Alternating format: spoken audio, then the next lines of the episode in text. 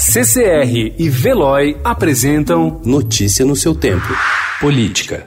Não pode ter histeria. É só isso, é isso que eu sempre preguei.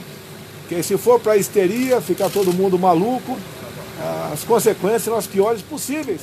Que tem, tem locais. Né, o dia em que o Brasil confirmou a primeira morte por coronavírus começou com o presidente Jair Bolsonaro insistindo nas afirmações de que há uma histeria na forma como a pandemia está sendo tratada no país. Em entrevista a uma rádio popular, ele criticou governadores que estão determinando o fechamento de repartições públicas e tem recomendado que a população fique em casa para evitar o contágio em massa. No fim do dia, porém, o presidente adotou outro tom. Em transmissão ao vivo nas redes sociais, disse que é preciso somar esforços com outros poderes para ajudar uns aos outros.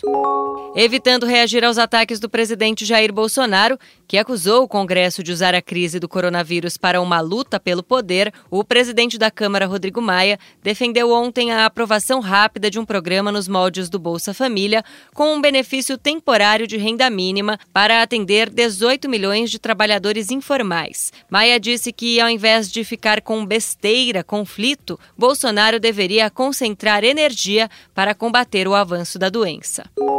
Após determinação da Corte Interamericana de Direitos Humanos, o Ministério Público Federal apresentou ontem denúncia criminal contra militares, policiais, peritos e um procurador da Justiça sob a acusação de terem participado da tortura e assassinato do jornalista Vladimir Herzog e posterior fraude processual e acobertamento dos autores do crime. Trata-se da primeira vez, 45 anos depois do delito, que uma acusação formal é apresentada à Justiça.